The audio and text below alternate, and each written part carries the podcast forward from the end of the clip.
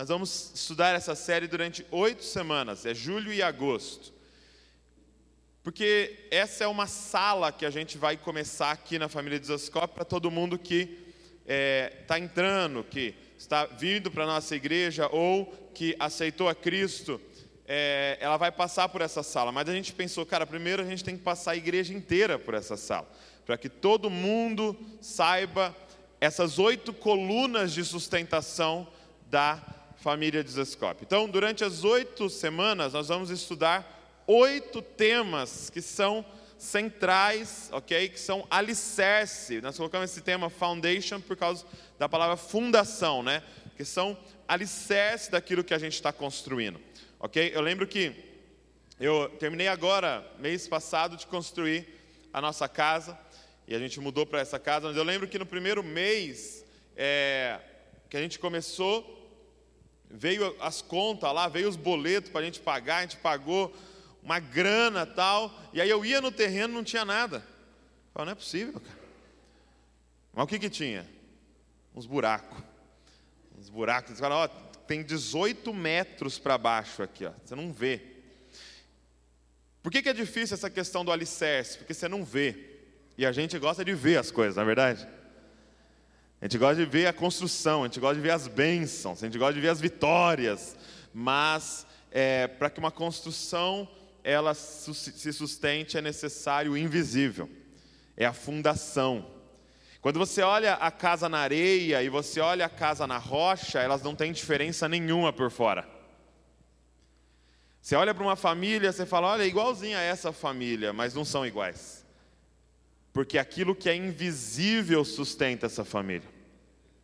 E é só na hora da tempestade, do vento, da chuva forte, que a gente descobre quem trabalhou naquilo que é invisível. E deixa eu te falar uma coisa: tudo que é visível vai passar, mas é aquilo que você não vê que vai permanecer para sempre. Então, nós queremos trabalhar essas oito semanas na fundação, né? no, no alicerce daquilo que a gente está construindo, e isso aqui é muito importante. Então, essa primeira semana nós vamos falar então sobre o Evangelho, ok? O Evangelho. Você ganhou esse papel aí? Esse primeiro papel é uma capa, tá bom? Então você vai pôr todos os próximos dentro aí. E é, toda semana você vai receber um igual de dentro aí. O Evangelho vai ser o de hoje. Eu quero usar um texto bem conhecido para a gente falar disso. Abre comigo em Lucas 15. Nós vamos ler a partir do versículo 11, que é a parábola do filho pródigo. Lucas 15, verso de número 11 a seguir.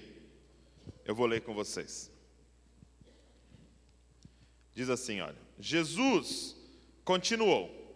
Certo homem tinha dois filhos. O mais moço deles disse ao pai: Pai, quero que o Senhor me dê a parte dos bens que me cabe. E o pai repartiu os bens entre eles.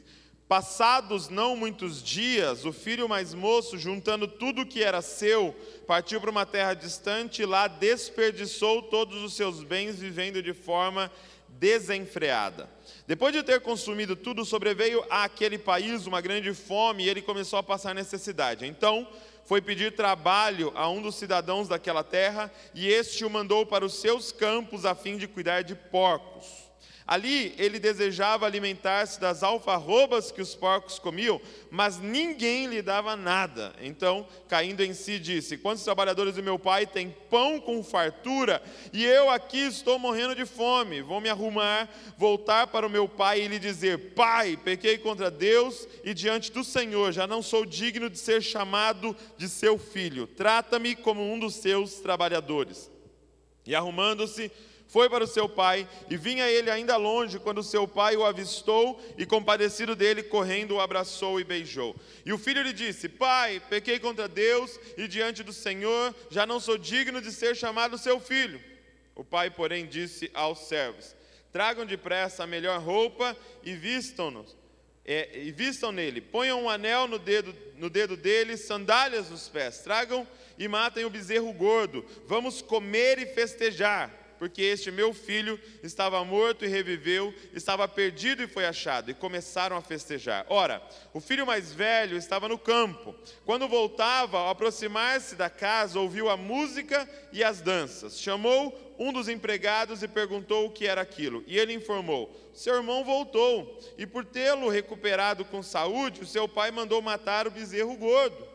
O filho mais velho se indignou e não queria entrar. Saindo, porém, o pai procurava convencê-lo a entrar. Mas ele respondeu a seu pai: Faz tantos anos que sirvo o Senhor e nunca transgredi um mandamento seu.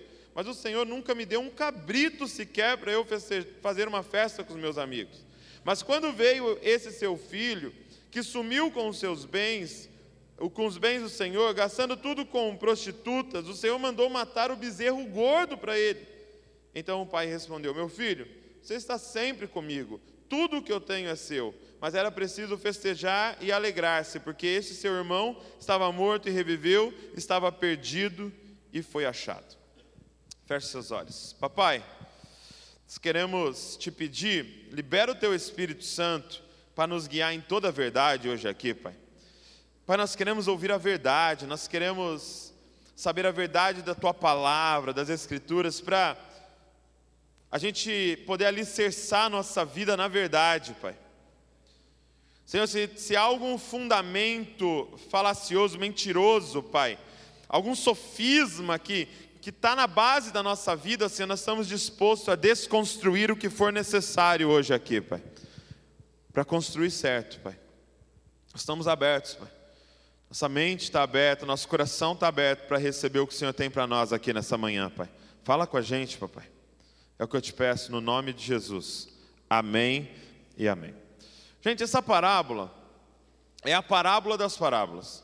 Ela é a maior de todas, é a parábola com mais detalhes que Jesus é, conta, e é uma das, das dos textos de, é, mais conhecidos do planeta. Pessoas que nem servem a Cristo, que nem acreditam em Deus, conhecem este texto conhecem essa história. Até os termos do texto virou é, até figura de linguagem, é, gírias entre nós, de falar, ah, cara, é um filho pródigo, né?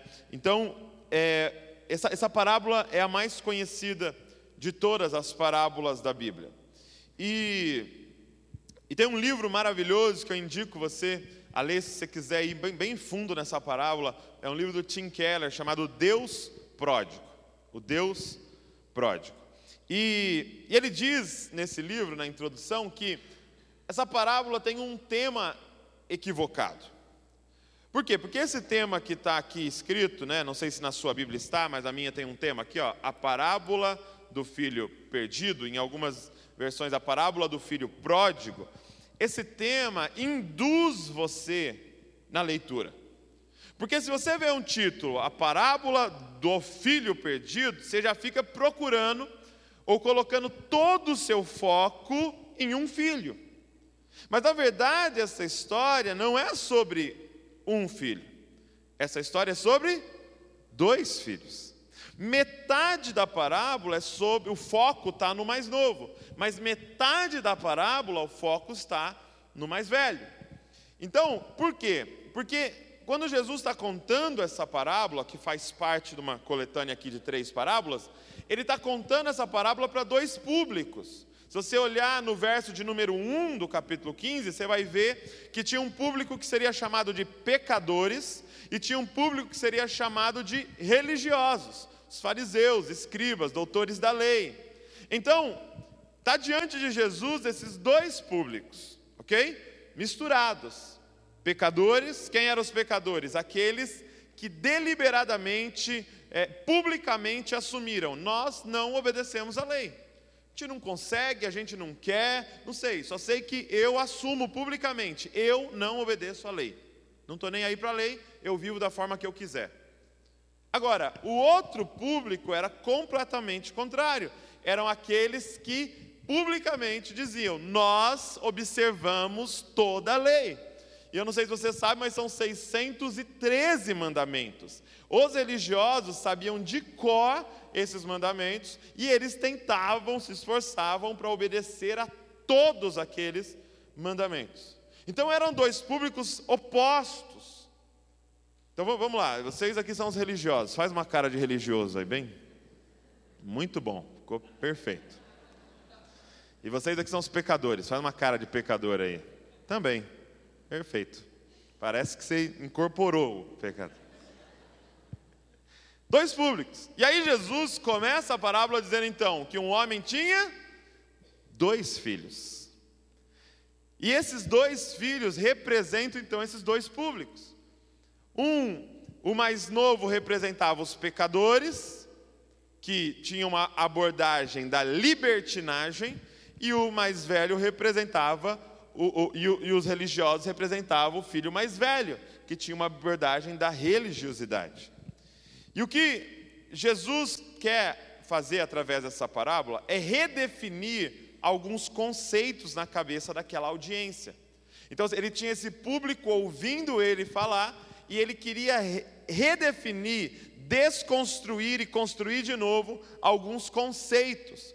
Então, o que vai acontecer nessa manhã é exatamente isso. Nós precisamos redefinir alguns conceitos na nossa mente, ou, se isso já foi feito em você, reafirmar alguns conceitos que são base para nós.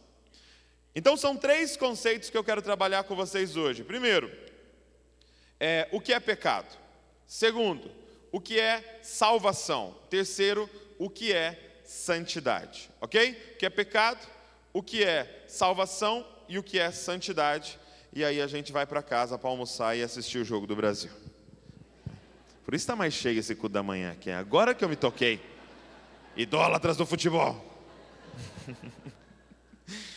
então vamos lá. A primeira coisa que Jesus faz aqui, mas hoje eu não quero me afundar, aprofundar muito nisso, porque nós vamos ter um dia só para isso. A primeira coisa que ele faz é mexer com eles em relação a quem é Deus. Porque quem é Deus para essas pessoas e quem é Deus para nós aqui hoje? Esses dias eu estava no restaurante e o garçom descobriu que nós éramos pastores e tal, e aí ele falou assim: Cara, já que você é pastor, me responde uma coisa: qual é o nome de Deus? Como é que eu chamo Deus? Porque eu ouvi falar que se eu falar é, é Senhor, tem a ver com uma palavra pagã, e eu estou chamando um demônio, não sei das quantas. Mas Iavé não é assim que pronuncia Iavé, Javé. Então, como é que eu chamo? Porque eu estou com medo, eu vou orar, eu fico com medo. Eu falei, cara, quem é Deus? E aí, essa parábola começa com ele dizendo assim que um homem tinha dois escravos. É isso? Tinha dois pastores, dois presbíteros, dois diáconos, dois servos, dois profetas. Não. Um homem tinha dois filhos. Quem é Deus? Eu falei para aquele garçom, cara, você quer acertar no nome de Deus? Fala assim: Pai. Quando Jesus nos ensinou a orar, ele falou: fala assim, olha, Pai nosso. E até Jesus dá um upgrade ali em Marcos, ele chama Deus de Abba, papai. Quer acertar? Fala papai. Eu lembro que aquele garçom falou com dois olhos desse tamanho, sério, que é tão simples. É, papai. Aquela audiência até entendia Deus como pai, mas eles entendiam Deus no sentido assim: Ele criou todo mundo, então se Ele criou todo mundo, Ele é pai de todo mundo. Mas era mais ou menos assim, como se fosse numa fazenda e tinha lá um monte de cabeça de gado, lá um monte de gado, e fala assim: Nossa, tá vendo esses 500 gado aqui? Ó, esse aqui é o pai deles. Nós tiramos o sêmen dele e fizemos esses 500 aí. Na cabeça deles era, era esse tipo de pai. O pai no sentido de que criou todas as coisas. Mas o que Jesus veio trazer é que não é, ele não é esse pai, ele não é o, o que doou o sêmen, não, ele é o papai, ele é o que conhece as suas dores, as suas demandas, ele trata você como se tivesse apenas um filho, ele sabe da sua dor na unha, da sua unha encravada, ele é o que quer você no colo, que sabe você, te chama pelo nome, é papai, cara. Então assim, gente, a forma que você começa a sua oração revela muito sobre o seu relacionamento com Deus. E eu não estou dizendo que está errado, porque a Bíblia toda vai embasar isso, mas muitas vezes a gente começa a nossa oração falando: Senhor, Altíssimo, Soberano, Rei. A gente começa a nossa oração falando isso, e isso revela muito sobre o nosso relacionamento com Deus. Porque direto eu vou em alguns lugares e a pessoa vai me apresentar e fala: está aqui o Douglas, um servo de Deus. E apesar disso ser verdade, não seria o primeiro termo para me definir. Qual seria o primeiro termo para nos definir?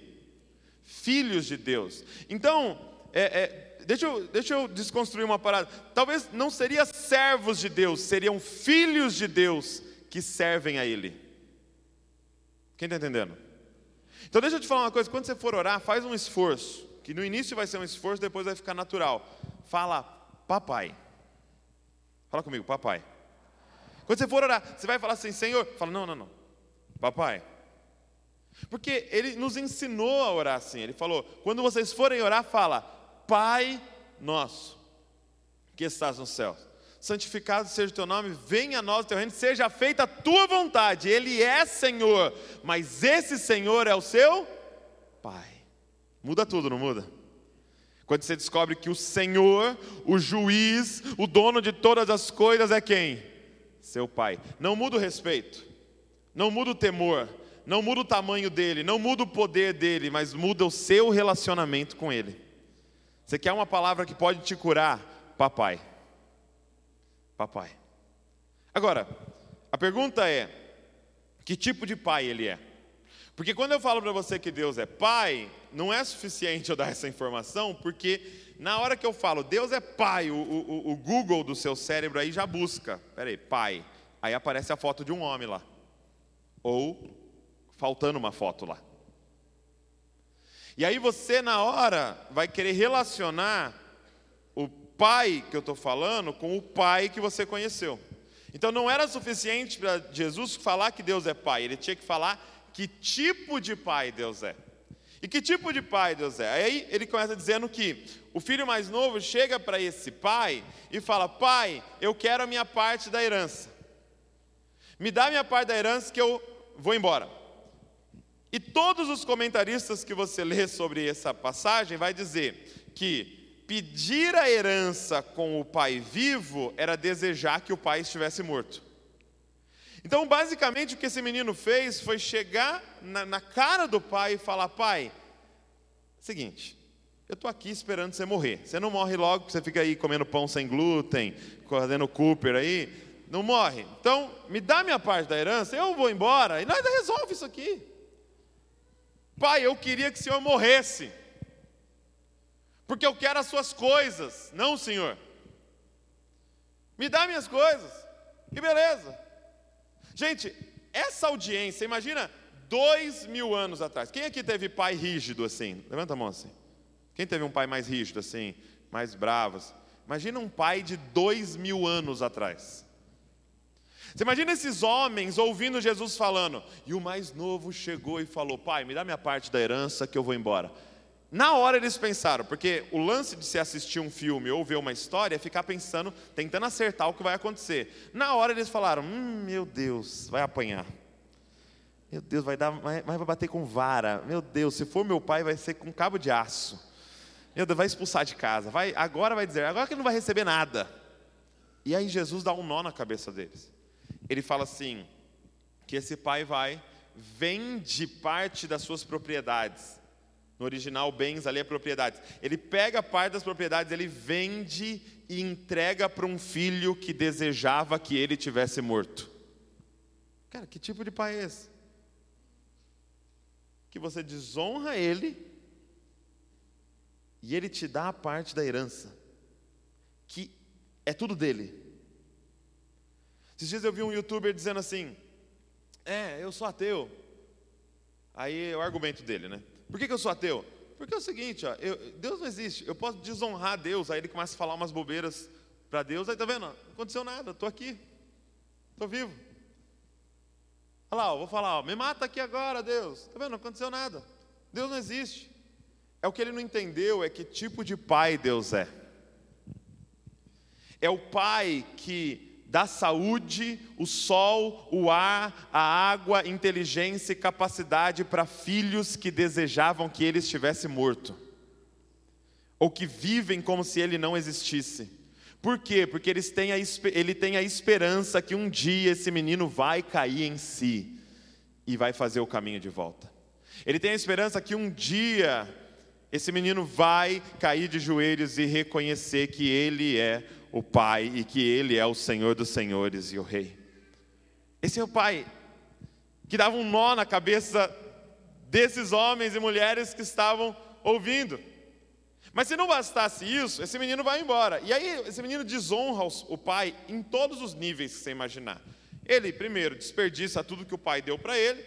Segundo, ele se envolve com prostituição. Hoje, se eu falasse para você, ó, fulano está envolvido com prostituição, está saindo com prostitutas, já seria um escândalo.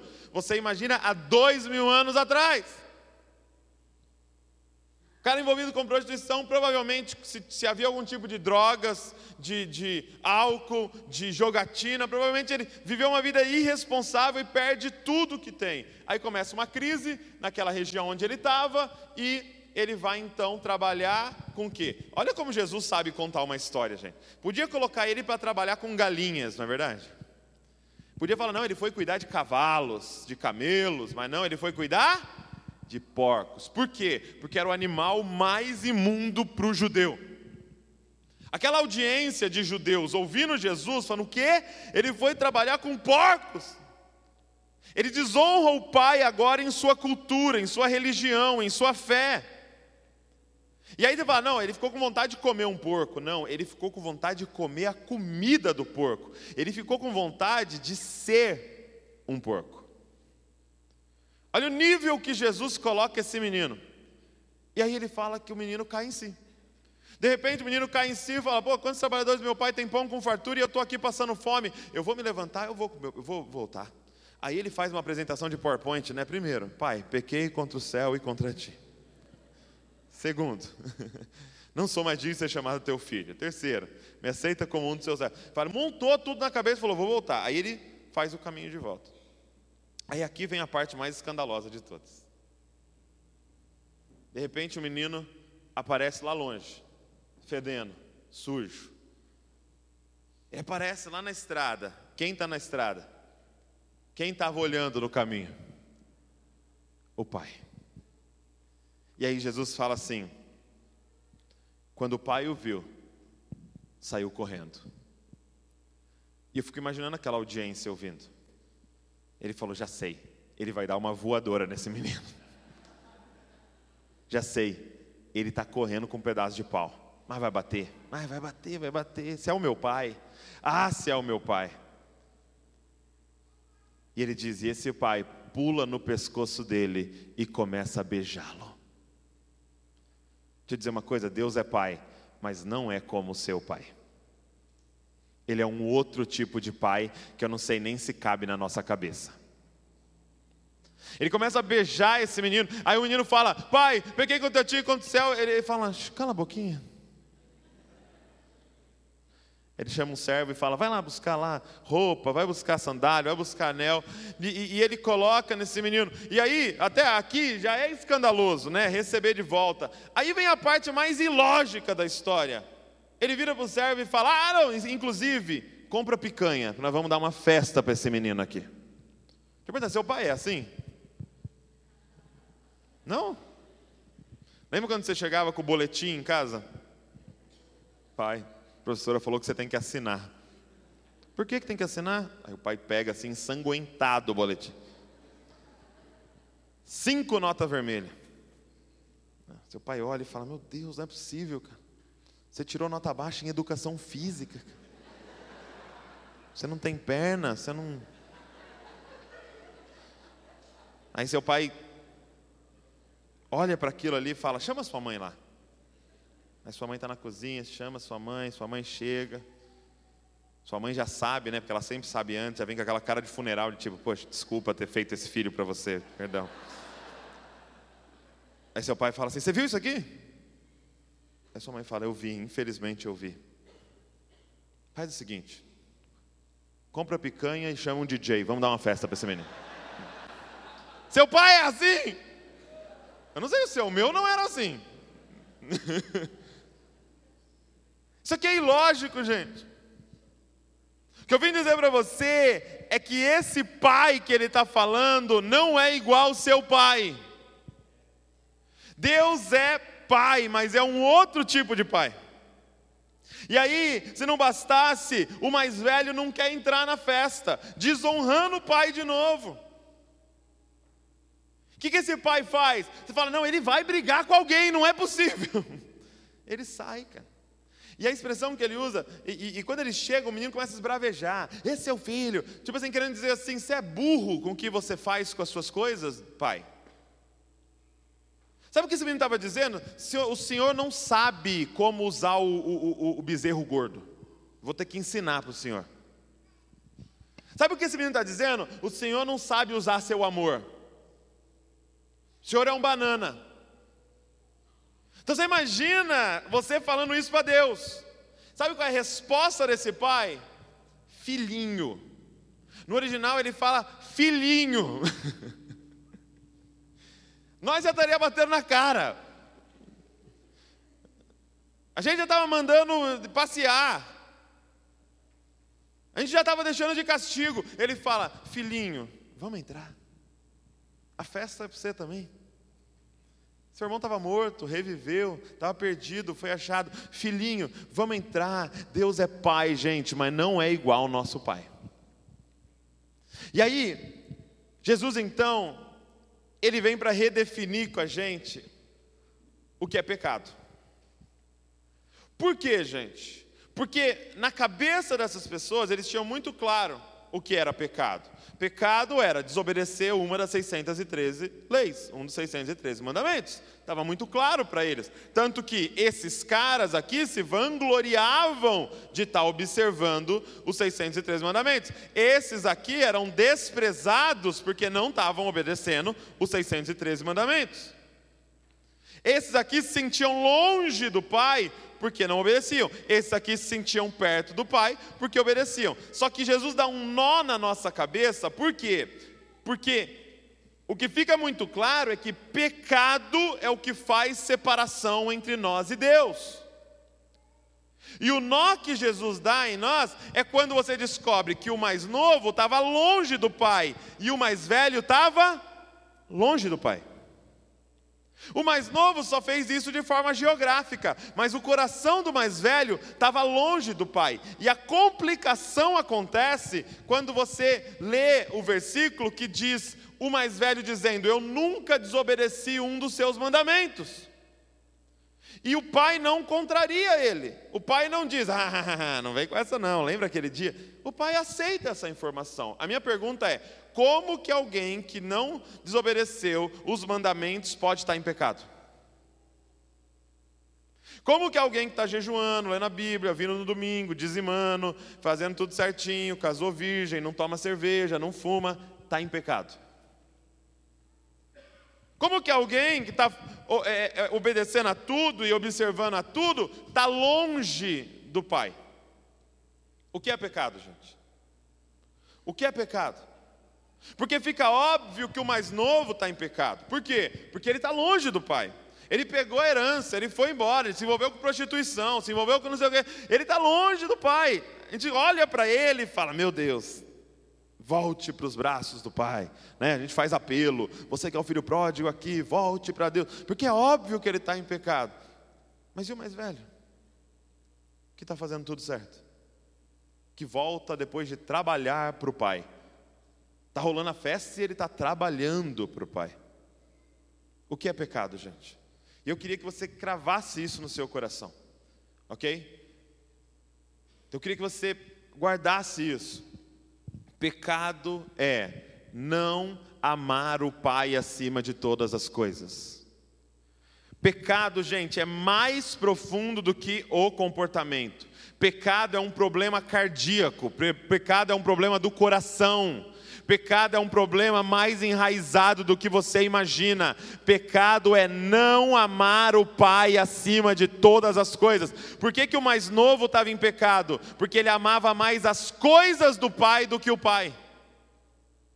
Porque o pai era só um meio de obter as coisas. Agora, por que, que o mais velho estava em pecado? Porque o mais velho amava mais as coisas do pai do que o pai.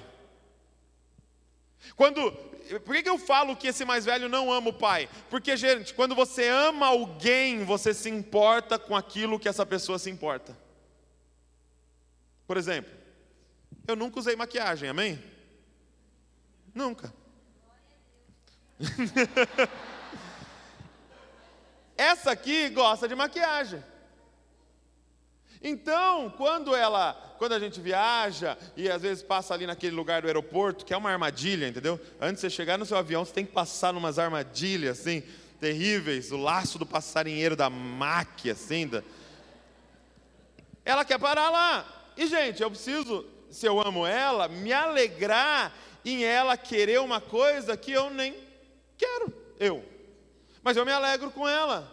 Esses dias eu fui lá e comprei um batom para ela lá, tal, para dar de presente para ela. Por quê? Porque quando você ama, você se importa com aquilo que a pessoa se importa.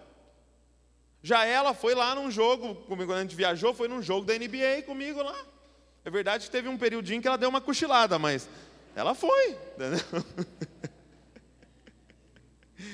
Então, por que, que esse cara não ama o pai? Porque o pai estava sofrendo durante um período, porque o filho foi embora, e, e ele talvez todo dia ia lá para o caminho para dar uma olhada se o filho estava voltando. O mais velho estava vendo isso. O pai dá uma festa porque está alegre com o filho que voltou, e ele não está nem aí. Sabe qual era a preocupação dele?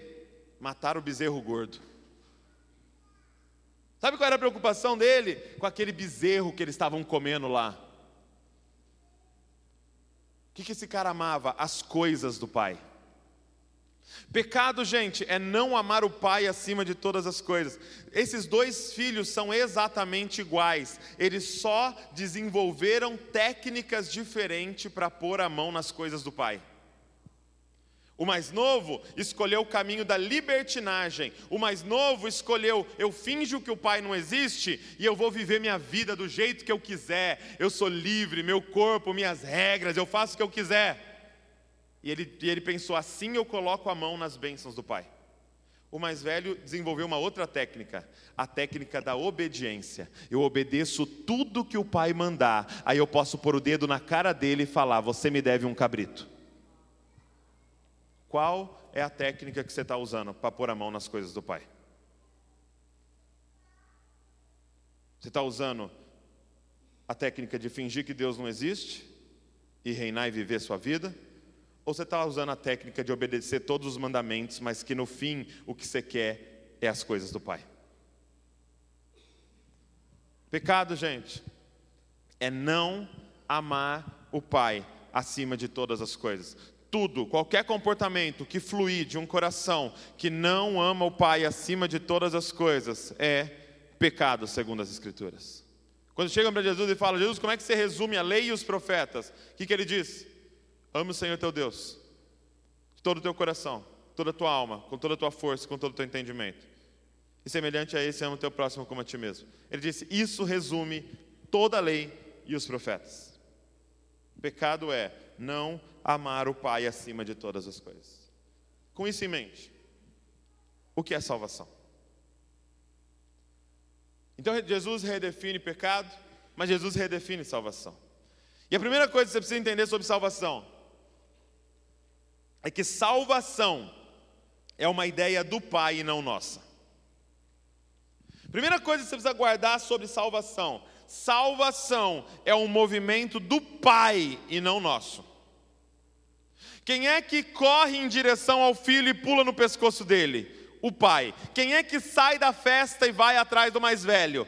O pai. Salvação é uma ideia do pai e não sua. Foi o pai que veio atrás de você e não você que foi atrás do pai. Foi Deus que achou você e não você que achou Deus. Amém? Quem está entendendo o que eu estou falando? O pai achou a gente. O amor do pai achou a gente. E sabe que você pode, você pode olhar para essa história e falar: não, não, Douglas, peraí, peraí, peraí. Mas olha aqui, o mais novo que foi atrás do pai.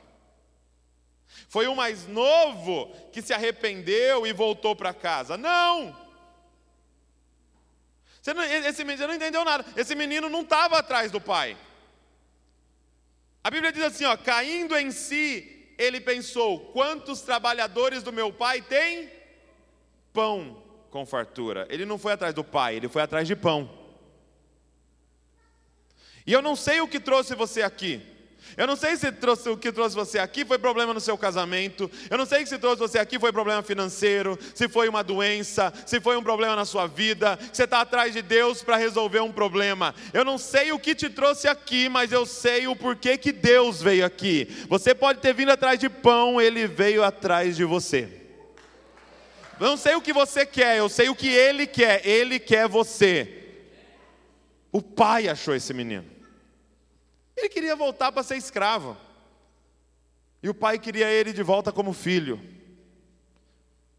Não importa qual é a sua motivação, importa qual é a motivação de Deus em te atrair até aqui. Ele quer você, cara. Ele quer ter um encontro com você, ele quer você de volta, ele quer um relacionamento pessoal com você, aonde você todos os dias acorda e fala: "Papai, papai nosso, que estás nos céus". Primeira coisa, salvação é uma ideia de Deus. Então, não tem como ninguém aqui se vangloriar de ser salvo. Não tem como ninguém aqui usar o ser cristão, ser evangélico, ser protestante, como um mérito sobre alguém. Não tem como a gente usar dessa forma. Não tem como a gente passar pela rua e falar, ah lá, coitado, se fosse crente como eu. Não tem como. Por quê? Porque o fato de eu ser cristão, de eu ser crente, de eu amar a Deus, é um dom, é Ele que me amou primeiro, foi Ele que me achou. Nós estávamos mortos em nossos pecados e delitos. Ele veio e nos deu vida juntamente com o amado. Ele nos ressuscitou. Ou seja, não tem mérito nenhum em mim e em você. É por isso que você não precisa parar de desprezar os seus primos, seus tios que não conhecem a Deus. Sem Jesus nós somos tudo igualzinho, gente. Você precisa se encher de misericórdia e começar a orar. Papai, acha eles também. Pai, acha meu primo, acha minha prima. Pai, acha o meu tio, acha o meu gerente, acha os meus funcionários. Acha eles como um dia o Senhor me achou. Como um dia o Senhor correu na minha direção e pulou no meu pescoço fedido e me beijou sem parar. Acha eles, como o Senhor me achou. Salvação é uma ideia de Deus, é Ele que correu na nossa direção. Foi Ele que veio e sacrificou para nos salvar. Agora, a segunda coisa que Jesus mostra sobre salvação é que se existe um passo do homem, ele se chama arrependimento. Jesus fala: o que é necessário então para abraçar essa salvação que o Pai oferece é arrependimento. Arrependimento. Gente, o que é arrependimento? Essa metanoia, essa mudança de mentalidade, essa mudança de curso. Eu estava indo para lá e eu começo a ir para cá. Arrependimento. Agora, o mais novo, a gente percebe aqui o arrependimento. Né? O que, que o mais novo tinha que se arrepender diante do pai? Ele tinha que se arrepender de uma lista de coisas erradas que ele fez, na é verdade? Então ele chega diante do pai com a lista dele: Olha aqui, pai. Ele abre a lista. Pai, me perdoa porque eu me envolvi com prostituição, me perdoa porque eu, eu me envolvi com jogatina, me perdoa porque eu fui, é, é, é, eu matei uma pessoa, eu roubei, eu enganei, eu menti, depois eu me envolvi com porcos. Aí ele fala, pai, me perdoa por algo pior que tudo isso, que eu nem sei se tem perdão. Me envolvi com a torcida do Corinthians. Assim. Eu, eu acho que está no nível de blasfêmia, assim, mas talvez tenha perdão. Assim. Ele, ele, ele, tem que pedir perdão por uma lista de coisas erradas que ele fez. E talvez seja a sua situação hoje aqui. Gente, o pai te atraiu até esse lugar, o Pai correu na tua direção, o Pai está declarando o amor dele por você, mas só há salvação se você se arrepender dessa lista de coisas erradas que você fez. Se você for tomado de um uma profunda tristeza em ter desonrado um Pai tão bom, um pai tão maravilhoso como como que eu vivi longe de um pai tão maravilhoso como esse? Ele tinha que pegar a lista de coisas erradas dele e se arrepender. E, e, e na moral, a gente é bom em se arrepender da lista de coisas erradas. Todo dia você ora, pai, me perdoa, me perdoa por isso, me perdoa porque falei aquilo de novo, pai. Briguei com fulano, fiz isso, menti, me perdoa, me perdoa, me perdoa. O problema, gente, é quando chega no mais velho. Por quê? Porque salvação é necessário arrependimento. Então, se o mais novo tinha que se arrepender de uma lista de coisas erradas, o mais velho tinha que se arrepender de uma lista de coisas certas que fez. E como é que eu me arrependo das coisas certas que eu fiz? Porque se arrepender da lista de coisas erradas, a gente sabe, né? Vocês que são os pecadores aqui, vocês sabem. O problema é essa galera aqui, ó, que é cheia de mérito que é cheia de jejum, que é cheia de submonte, que é cheia de vigília, que é cheia de, de diploma de teologia, como é que eu me arrependo das coisas certas que eu fiz? Porque o que você precisa compreender é que o cristão, Ser cristão é algo mais profundo do que você imagina, porque ser cristão é aquele que se arrepende das coisas erradas que fez, mas também se arrepende das coisas certas que fez com a motivação errada por trás. Tem gente que hoje precisaria vir diante do altar e falar: Senhor, perdão pelo dízimo que eu dei, porque não foi por amor a ti, papai, foi para ter as coisas do pai. Senhor, perdão pelo curso lá que eu fiz, porque não foi para conhecer mais o Senhor, era para vomitar conhecimento na cara dos outros.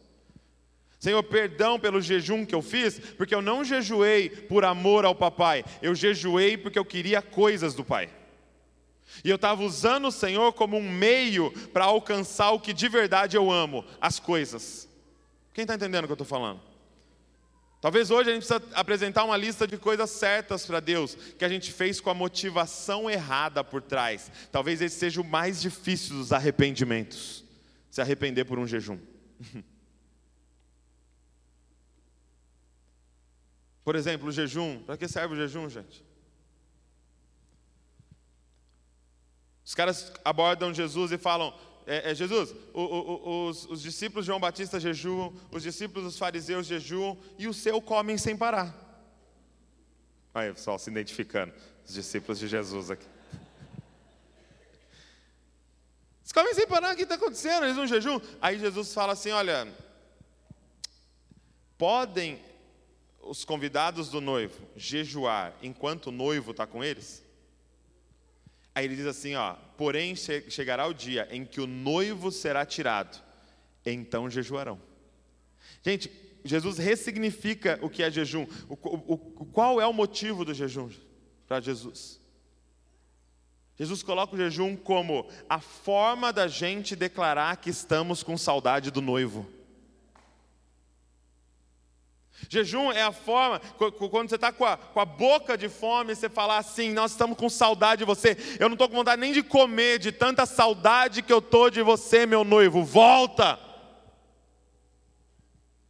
Eu vou fazer greve de fome se eu não voltar. Jejum é a forma de atrair o noivo, de chamar pelo noivo. E para que, que nós usamos jejum durante a vida inteira, gente? Para pôr a mão nas coisas do Pai. E não por amor ao Pai. Então, salvação é uma ideia do Pai. Foi Deus que te achou. Foi Jesus que te aceitou.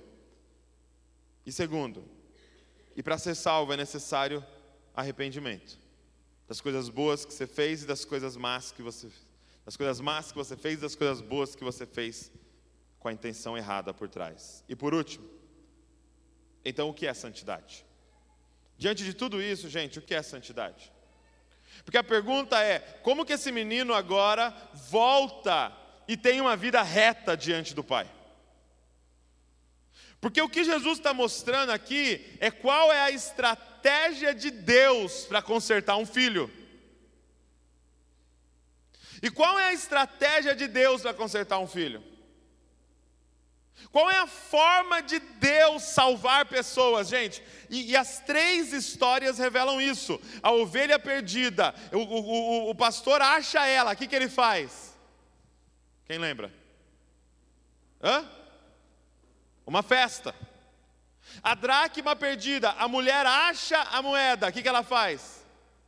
uma festa. E aí, o, o, o pai, o filho volta e volta para casa. O que, que o pai faz? Qual é a estratégia de Deus para salvar as pessoas? Festa. Quem que é festeiro aí? Deus é festeiro, meu irmão. Ele colocou leis aqui no Antigo Testamento. Vocês vão festejar. vocês não festejar, vocês vão ser punidos. Eu quero festa. Porque a festa é a estratégia de Deus para nos salvar. Se você está em pecado, é porque você não sabe da festa ou esqueceu da festa. Por quê, gente?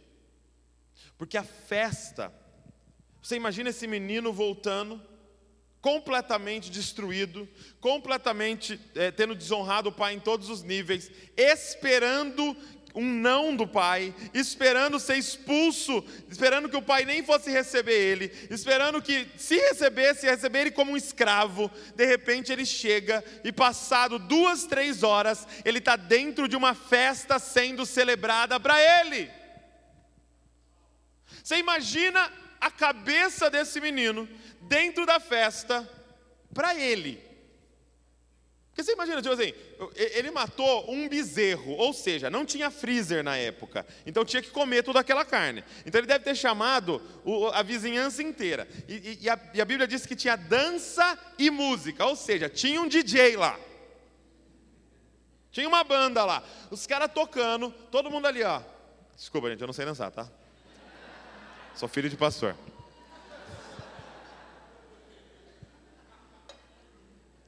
Todo mundo dançando ali, ó. Tá, tá, tá. Aí eu acho que um perguntava para ele, um, um perguntava para o outro, essa festa é do quê mesmo? É do menino que fez tudo errado aí. O que, que, que, nós estamos celebrando mesmo? É um menino que ficou dois anos fora gastou todo o dinheiro do pai, e o pai está dando uma festa para ele. Você imagina a cabeça desse menino? Olhando para aquilo e falando: Eu não mereço. Isso aqui é muito amor. Isso aqui é ilógico, isso aqui é muito amor. E aí, de repente, acaba a festa, ele vai para casa. Só que ele põe um pijama que ele não merece. E ele deita numa cama que ele não merece. E ele acorda no outro dia e vai sentar numa mesa que ele não merece e comer um café da manhã que ele não merece. Aí o pai entra na sala, eu, eu, na cozinha, e fala: Filho, dormiu bem? Dormi bem. Pô, que bom ter você de volta, filho. E é um pai que ele não merece. E aí esse pai fala assim: Filho, será que você podia fazer um favor para mim? Ele olha para a festa, ele olha para a cama, ele olha para o pão, ele olha para a roupa e só tem uma resposta. É claro, Pai. Tudo o que o Senhor quiser. Porque santidade não é conquistar o amor do Pai. O Pai te ama, você é filho. Santidade é viver em gratidão ao que o Pai fez pela gente. Santidade é a resposta natural de um coração que estava naquela festa. Então o desafio de você que é crente há anos é ficar lembrando da festa. É por isso que ele falou todo mês, pega um pão, ele não falou todo mês, na verdade era para ser todo dia. Pega um pão, pega um vinho e façam isso em memória da festa. Se você estiver pecando, não vai lá ler a lei, porque você já sabe a lei, vai lá lembrar da festa. Porque se você está em pecado é porque você esqueceu da festa ou porque você não sabia da festa que o pai deu para você. Cara, é esse amor que nos liberta. É você olhar e falar: eu não mereço, eu não mereço, eu não mereço essa família, eu não mereço essa igreja, eu não mereço essa, esse clima maravilhoso, eu não mereço a minha casa, eu não mereço, eu não mereço meus filhos, eu não mereço, mas Ele é um pai de amor. E aí você passa a viver em gratidão ao que Ele fez por você. Isso é santidade, gente. Essa é a verdadeira santidade, a que flui do Evangelho, da boa notícia da graça do Pai. Agora, Minha pergunta para a gente finalizar é a seguinte: quem pagou a conta para esse menino voltar? Porque o que você precisa compreender sobre o Evangelho é que é de graça para nós. Alguém teve que pagar.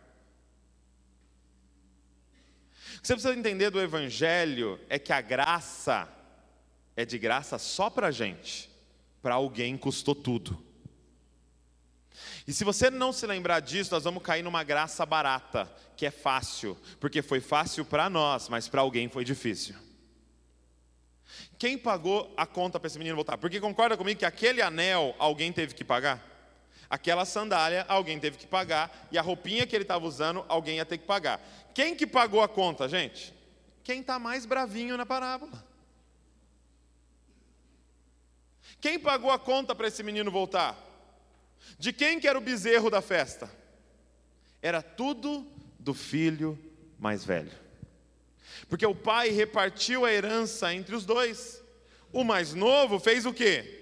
Gastou toda a parte dele. Então tudo que tinha na fazenda era de quem? Do filho mais velho. Ele está bravo porque aquele bezerro era dele. Ele está bravo porque o vinho que estavam bebendo era dele. Ele está bravo porque a cama que o irmão ia dormir, quem ia pagar era ele. E pior de tudo, se o pai aceita o menino de volta, a herança é repartida de novo. Quem paga a conta? O filho mais velho. O que Jesus está dizendo nessa parábola é olhando nas, na cara dos fariseus e falando: o pai é apaixonado por esses aqui. O pai esperava que vocês, Israel, fossem atrás dos perdidos e repartisse a herança de vocês com eles. Mas vocês são fariseus e vocês não fizeram. Agora a notícia que eu tenho para dar para vocês é que graças a Deus, os religiosos não são nosso irmão mais velho. O nosso irmão mais velho se chama Jesus Cristo. O nosso irmão mais velho não apenas pagou a conta, o nosso irmão mais velho nem esperou a gente voltar para casa. O nosso irmão mais velho foi até o lamaçal do pecado.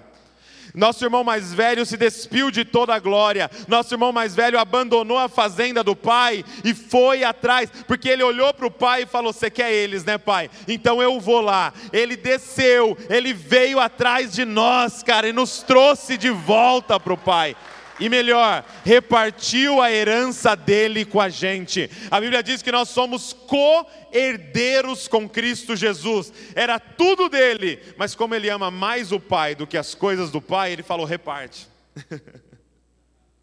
Quem pagou a conta? O único digno de toda adoração, de todo louvor dos nossos corações. É por isso que a gente, é, todos os domingos, celebra o nosso irmão mais velho, levanta o nosso irmão mais velho, fala que ele tem o um nome acima de todo nome. Por quê? Porque nós só estamos aqui porque ele pagou a conta para a gente estar tá aqui. Na verdade, aquele bezerro gordo era o nosso irmão mais velho.